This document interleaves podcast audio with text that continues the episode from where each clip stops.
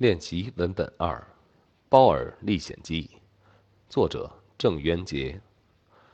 鲁西西在春节游艺晚会上得到了一个漂亮的奖品玩具——绒熊猫。这只熊猫身高足有一尺五寸，胖乎乎的，可爱极了。当鲁西西把熊猫带回家时，引起了全家人的赞扬，爸爸妈妈连声叫好。就连皮皮鲁也瞪大了眼睛看着大熊猫，足足五分钟没眨眼。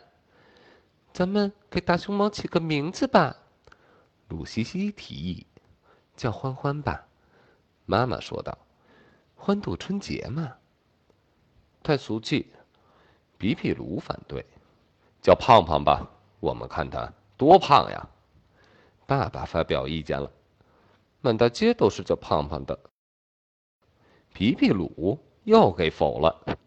你说叫什么好？妈妈倒要看看儿子的本事。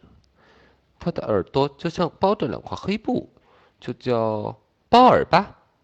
皮皮鲁出语不凡。